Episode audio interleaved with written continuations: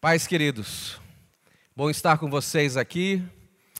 Hoje é domingo de Páscoa e a Páscoa para os cristãos tem um significado especial, tem um valor especial, porque foi num domingo que Jesus ressuscitou. A Páscoa, ela é um momento de alegria, é um momento de felicidade, talvez é uma das datas mais importantes do calendário cristão.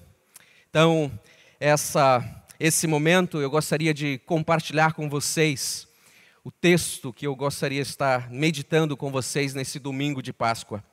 O texto que nós vamos meditar hoje está lá em Lucas, no capítulo 24, a partir do verso 13.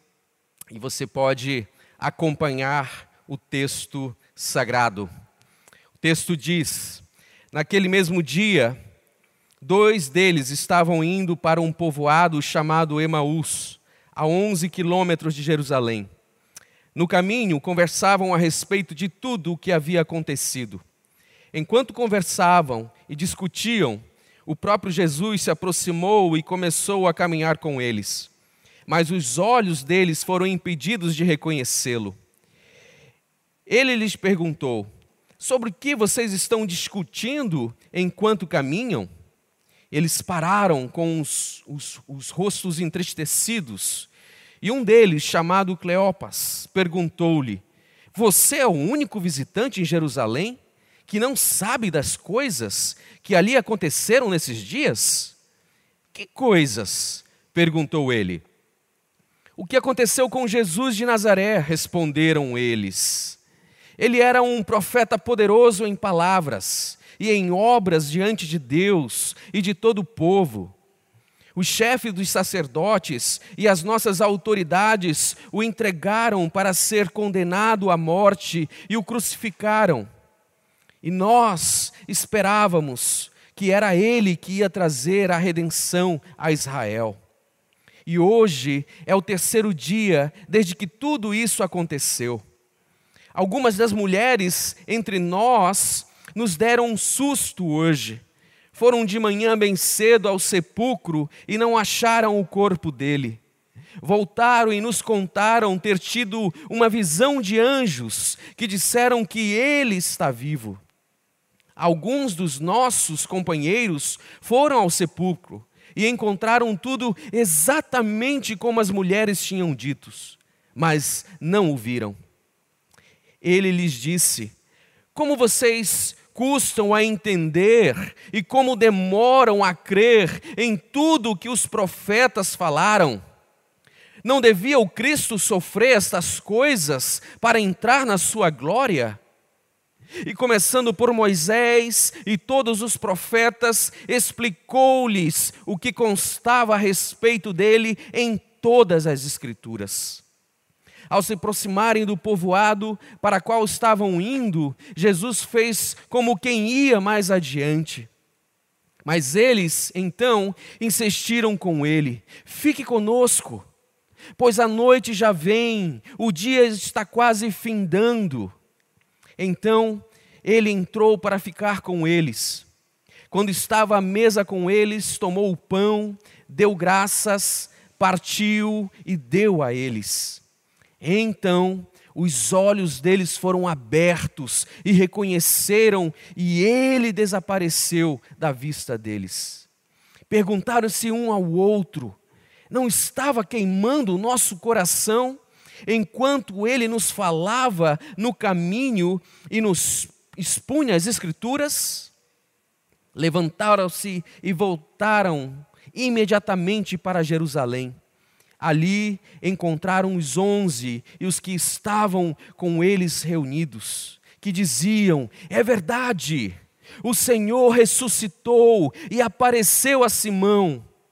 Então os dois contaram o que tinha acontecido no caminho e como Jesus fora reconhecido por eles enquanto partia o pão. Vamos orar? Senhor Deus, nós queremos louvar pela tua palavra, Senhor. E nós queremos te suplicar também, Pai, nesse momento especial, que da mesma forma como o Senhor abriu os olhos daqueles dois discípulos, abriu o entendimento deles para que eles pudessem entender nas Escrituras tudo o que estava escrito a teu respeito. Que o Senhor, esse momento, abra os nossos olhos e abra também o nosso coração, para que possamos entender a tua palavra e assim sermos edificados por ela. Nos abençoa neste tempo, é o que nós te suplicamos, agradecidos, em nome de Jesus. Amém. Como eu disse, hoje é domingo de Páscoa. E a Páscoa é esse momento especial no calendário cristão. É o momento a qual celebramos a morte e a ressurreição de Jesus, a libertação nossa do pecado, como também da escravidão. É interessante registrarmos aqui que, apesar de Jesus ter ressuscitado num domingo, foi também num domingo que se deu um dos grandes eventos ali na cidade de Jerusalém. No domingo anterior ao, ao domingo da ressurreição, Jerusalém estava passando por talvez um dos grandes eventos ali da sua história. Esse evento ficou registrado por alguns como o Domingo de Ramos, um momento onde Jesus é, entrando na cidade de Jerusalém, montado em cima de um jumentinho, caminhando em direção ao templo, ele foi ovacionado pelas pessoas, pela população que estava ali, gritando: Hosana, Hosana, bendito aquele que vem em nome de Senhor Jesus. As pessoas pegaram seus mantos, colocavam diante dele para que ele pudessem passar, outros pegavam ramos de árvores e de palmeiras e estendiam-os diante dele também. Evento esse que ficou registrado nos, nos quatro evangelhos. E aí, no domingo seguinte, após esse evento, o sentimento que imperava na cidade não era mais um sentimento de alegria, de contentamento, mas era um sentimento de tristeza que imperava em Jerusalém. Um sentimento de desânimo. E a tristeza imperava no coração de muitos dos seus seguidores. Talvez o sentimento que muitos cristãos estão vivendo neste domingo de Páscoa não seja diferente do sentimento que assolava o coração daqueles cristãos na época de Jesus. Alguns meses atrás, nós estávamos fazendo planos sobre tantas coisas fazendo planos sobre viagens, sobre férias, estamos fazendo projeções para o futuro, fazendo planejamento em relação à família, talvez ao crescimento, talvez aos estudos. Tudo estava caminhando bem e de repente, de uma hora para outra, todo esse panorama, todo este quadro mudou de uma forma rápida. As projeções que se tinha sobre a economia para o nosso país eram as melhores. Havia projeções para o crescimento da economia global. E tudo isso, de uma forma inesperada, mudou de uma hora para outra planos, sonhos, todos adiados por uma situação que mudou o panorama da vida das pessoas, a forma como elas vivem, e eu diria, mudou o mundo. As incertezas sobre este futuro que nós planejávamos tão bem, agora são incertos. E essas incertezas, elas trazem ao nosso coração insegurança. E essa insegurança, por outra vez, produz o desânimo. E esse desânimo traz dilemas que nós nos encontramos agora. Dilemas da nossa vida e na nossa caminhada cristã. E dilemas, queridos, são exatamente o que muitas pessoas estão vivendo neste novo tempo, neste novo momento. E era o que estava presente na vida de alguns discípulos que estavam a caminho de Emaús, como nós lemos no texto. E esse texto que nós lemos, ele relata a história desses dois discípulos de Jesus que iam andando em direção a uma cidade que o texto chama de Emaús. Era um domingo. Nós não sabemos bem qual era o horário certo, mas nós sabemos que era o domingo, era o terceiro dia, o dia da ressurreição do Senhor. E esses discípulos estavam também frustrados, estavam angustiados, estavam talvez se sentindo abandonados, órfãos de uma causa. Talvez a sua maior frustração se desse porque eles tinham colocado todas as suas esperanças e todas as suas expectativas na pessoa de Jesus. Mas agora Jesus estava morto. E parece que com a morte de Jesus, todos os sonhos, todos os planos e tudo aquilo que eles acreditavam e sonhavam, parecia que havia sido também sepultado com ele. Outros, juntamente com aquela comunidade de discípulos andantes que acompanhavam Jesus, também nutriam essa esperança de que quando chegassem em Jerusalém, o reino de Deus de alguma forma se implantaria. Eles imaginavam que quando chegassem ali, um milagre se daria no coração das pessoas, que iluminaria e discerniria a todos que o Emanuel, ele estava presente no meio deles, que o Messias prometido outra hora havia chegado e que uma nova ordem havia se estabelecido. Os discípulos do caminho de Emaús estavam vivendo grandes dilemas em suas vidas. E é sobre esses dilemas da caminhada cristã é que eu gostaria de compartilhar com vocês esse momento. O primeiro dilema que eu vejo que esses discípulos eles estavam vivendo em suas vidas naquele momento era o dilema do qual o caminho tomar. No versículo 13, nós lemos o seguinte: Naquele mesmo dia, dois deles estavam indo para um povoado chamado Emaús, a 15 quilômetros de Jerusalém. Queridos, a primeira coisa que nos chama atenção nesse texto aqui é que eles estavam indo para essa cidade chamada Emaús quando na realidade eles deveriam permanecer em Jerusalém.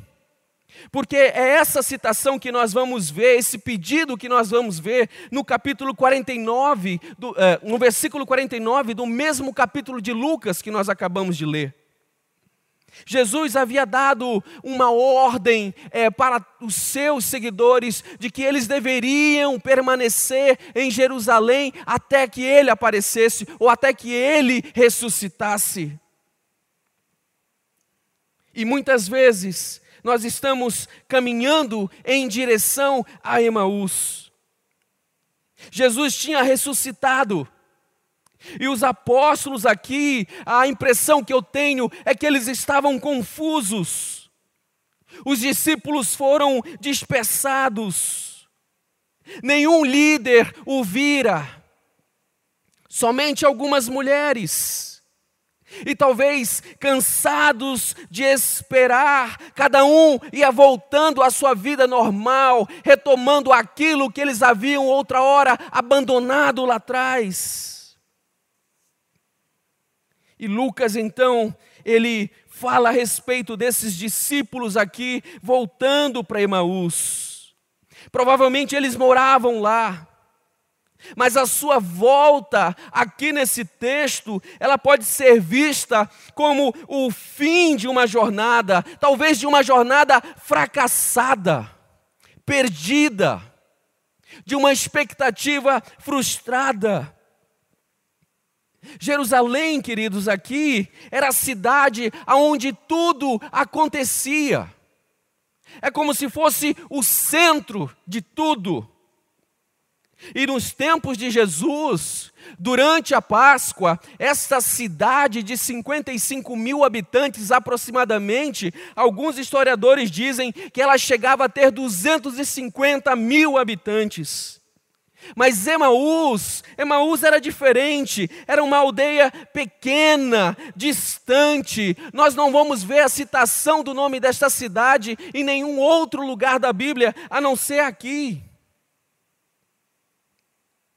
os discípulos do texto, eles iam exatamente em direção a Emaús, a este lugar inexpressivo, a qual nós não temos maiores registros, quando na realidade eles deveriam ir para Jerusalém. Ir, queridos, de Jerusalém para Emaús era ir no sentido contrário, era ir no sentido certo para o nada, era ir simplesmente da plenitude para o vazio. Todos nós podemos ir para Emaús, mas alguns de nós com certeza, em algum momento das nossas vidas, também já estivemos na Jerusalém. Em tempos de nossas vidas, que nós experimentamos o poder do Deus vivo, na pessoa de Jesus Cristo. E aí parece então que de alguma forma os fatos e os dilemas da vida, talvez um casamento fracassado, o dinheiro escasso, uma oração sem resposta, as ansiedades, os medos, os fracassos, de certa forma esses dilemas vão nos afastando de Jerusalém e vão nos levando para a periferia de Jerusalém, cada vez mais longe da cidade aonde nós realmente deveríamos estar e ficar e esperar pela promessa. Nosso lugar é Jerusalém. Esse é o nosso lugar, o lugar da promessa. O segundo dilema que eu vejo na vida da caminhada cristã desses dois discípulos de Jesus é o dilema da expectativa criada. É o que nós lemos aqui no verso 21, quando o texto diz: E nós esperávamos que era Ele que ia trazer toda a redenção a Israel. Seus discípulos aqui estão frustrados, decepcionados com Jesus porque Jesus morrera e a sua esperança, o seu sonho também. O desejo do coração deles, como na maioria do coração dos judeus, era de que Israel fosse livre do jugo de Roma, do, do, do livre é, da escravidão que eles viviam, que haveria de chegar um rei, um Messias prometido, que iria livrar Israel do governo de Roma e da escravidão que ali eles viviam. Esses, essas pessoas criaram uma expectativa de um Jesus político e, quem sabe, de um Jesus que implantaria um reino verdadeiro, mas um reino físico em Jerusalém. Por isso eles saíram de Jerusalém e estavam retornando a Emaús. Os discípulos tinham esse conceito acerca de Jesus, um conceito de Jesus a qual não correspondia com os fatos bíblicos, com aquilo que eles haviam aprendido dele. Eles queriam que Jesus fosse o que ele não era, um libertador político, todo o seu ministério pareceu inacabado, porque não libertara Israel. Ah, queridos irmãos, Há muitas pessoas procurando um Jesus errado, criando expectativas erradas. Jesus cura, mas ele não deve ser curado apenas porque cura. Jesus consola, mas ele não deve ser é, procurado apenas porque consola. Jesus abençoa, mas ele não deve ser procurado apenas porque abençoa. O cristianismo, queridos, não pode ser um pátio de milagres, embora ele cure, e nem um, um, balcão de trocas, embora ele nos cubra de bênçãos, como muitas pessoas tendem a fazê-lo. Mas aconteceu ao contrário de todas as expectativas dele. E vale aqui abrir um parêntese para dizer que todas as expectativas que eles tinham eram expectativas única e exclusivamente deles. Nunca foram expectativas de Jesus que ao contrário já havia lhes dito, profetizado várias vezes, que quando o filho do homem chegasse em Jerusalém, ele seria preso, ele seria espancado, ele seria torturado, jogado, condenado, morto. Mas que no terceiro dia ele ressuscitaria vitorioso. O texto mostra que nós temos essa tendência humana, natural, de criar as nossas próprias expectativas para o agir de Deus.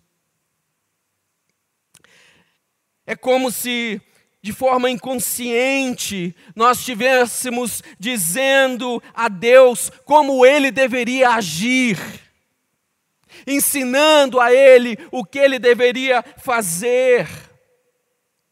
E nós nos atentamos tanto, tanto em esperar que ele haja de uma determinada maneira, que ao agir de forma diferente do que nós estávamos esperando, nós não conseguimos vê-lo, nós não conseguimos percebê-lo.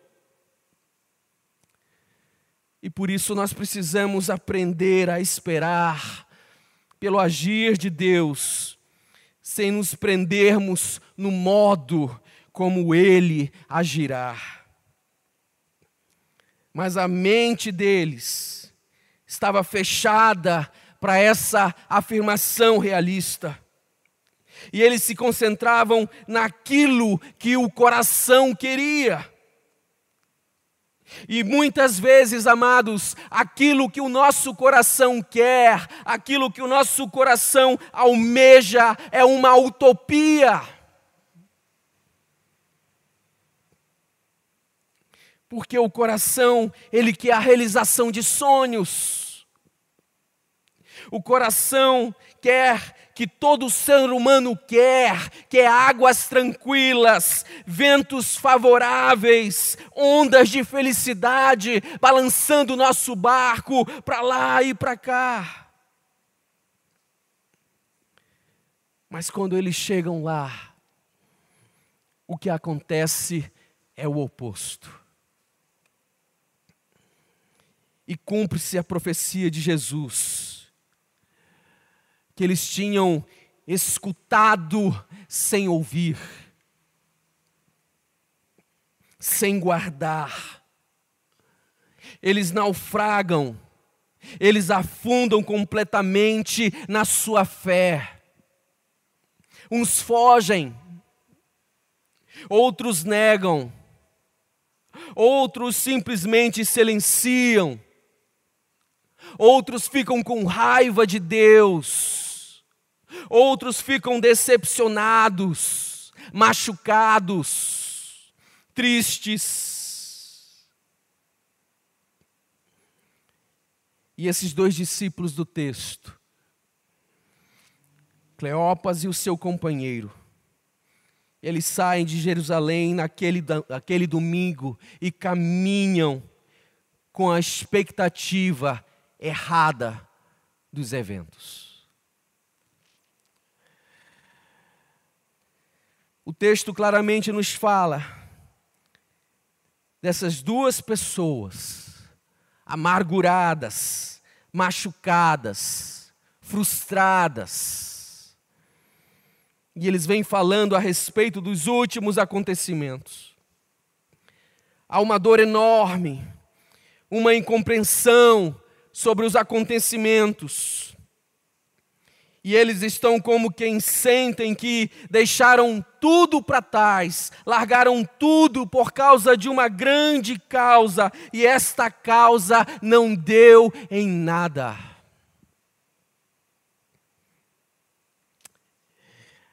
Terceiro dilema que eu vejo que esses discípulos vivem na sua caminhada cristã é o dilema da fé. Enquanto eles caminhavam e conversavam no seu caminho de volta a Emaús, Jesus, de forma inesperada e repentina, ele aparece na conversa. E ele se faz de alheio nessa conversa, principalmente aos últimos acontecimentos. E ele lhes faz perguntas. Por que, que vocês estão tristes? Por que, que vocês estão tão abatidos e o semblante de vocês está dessa forma? E aí o texto fala no versículo 18 e que um deles, chamado Cleopas, perguntou-lhe: Ei, escuta aqui. Você é o único visitante em Jerusalém que não sabe das coisas que aconteceram nesses dias? Você não leu os jornais? Você não viu os noticiários e o zum zum zum que estava na cidade a respeito dos últimos acontecimentos? Você estava dormindo quando tudo isso realmente aconteceu?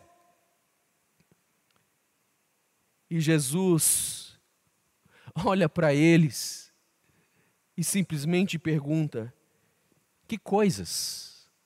Me fala, me conta aí o que está acontecendo que eu não sei. E eles começam a discorrer. Versículo 19. O que aconteceu com Jesus de Nazaré? Responderam eles. Ele era um profeta, poderoso em palavras e em obras diante de Deus e de todo o povo os chefes dos sacerdotes e as nossas autoridades o entregaram para ser condenado à morte e o crucificaram. E nós esperávamos que era ele que ia trazer a redenção a Israel. E hoje, hoje é o terceiro dia desde que tudo isto aconteceu. E nada, e nada até algumas das mulheres, no versículo 22, entre nós nos deram um susto hoje. Foram de manhã bem cedo ao sepulcro e não acharam o corpo dele. Voltaram e nos contaram ter tido uma visão de anjos que disseram que ele está vivo, mas pegar nele, vê-lo, ninguém viu. E aí então Jesus olha para eles e começa a dizer: Vocês são insensatos, são nécios, como diz outra versão, tardios de coração. E a tradução grega diz que essa tradução para nécios e tardios é embotados de percepção atrasados em seus sentimentos. Vocês são embotados e atrasados. Vocês não encontraram sincronismo entre o mundo emocional de vocês e a história. Eles estão diante do Jesus ressuscitado. E eles não conseguem tirar proveitos deste encontro. E não conseguem, amados, por uma razão simples.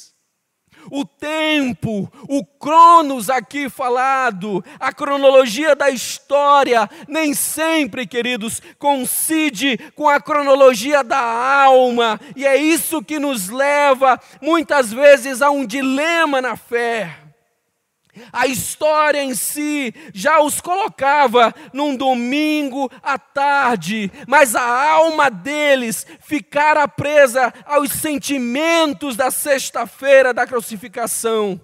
E aí, com quanto que seja o domingo da ressurreição, a alma ainda é vítima de um atraso, da dor, da frustração.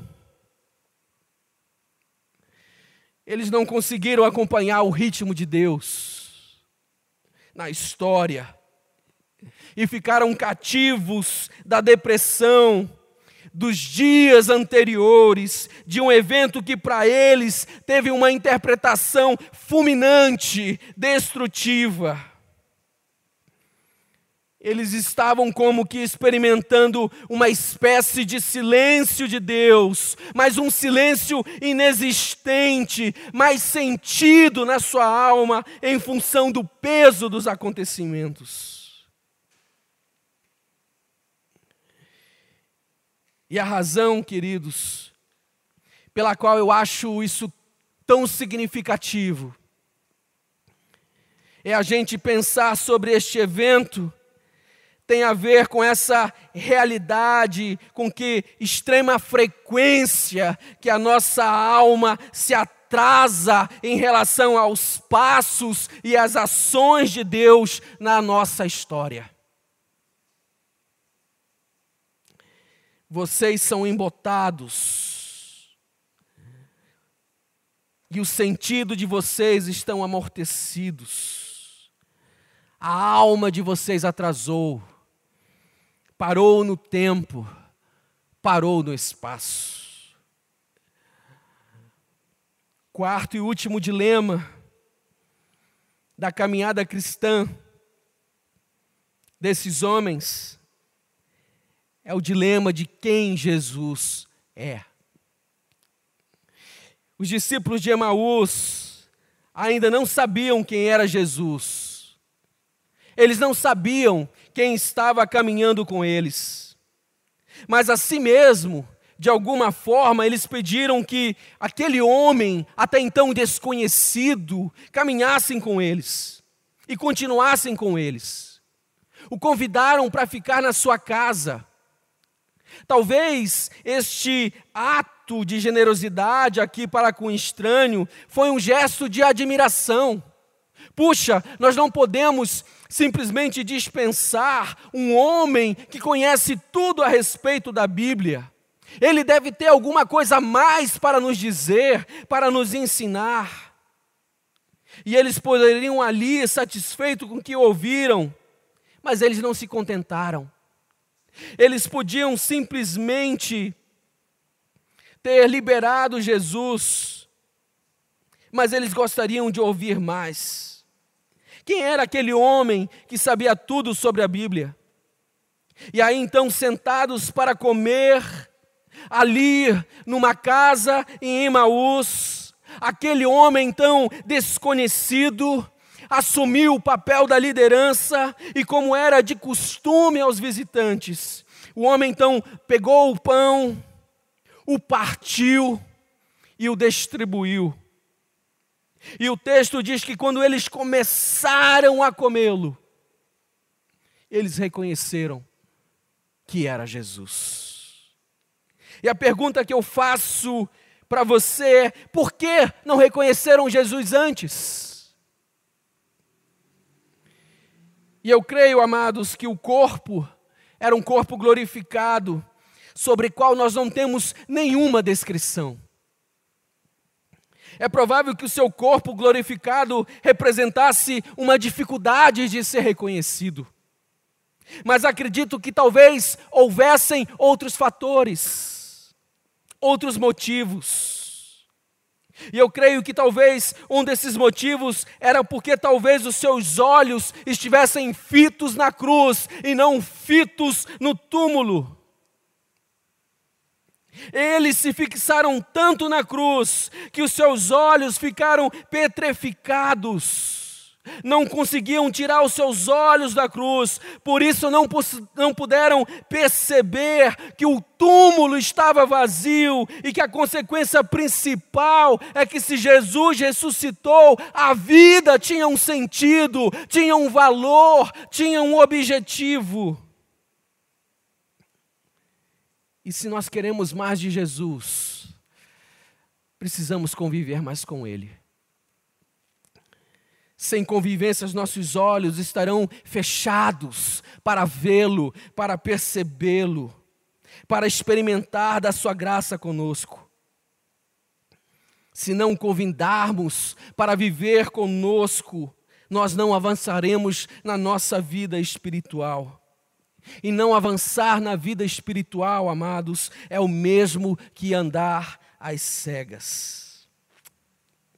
E eu gostaria de concluir dizendo que eu creio que existem muitas pessoas nesse momento vivendo grandes dilemas na sua caminhada cristã, na sua vida pessoal. E quem são essas pessoas?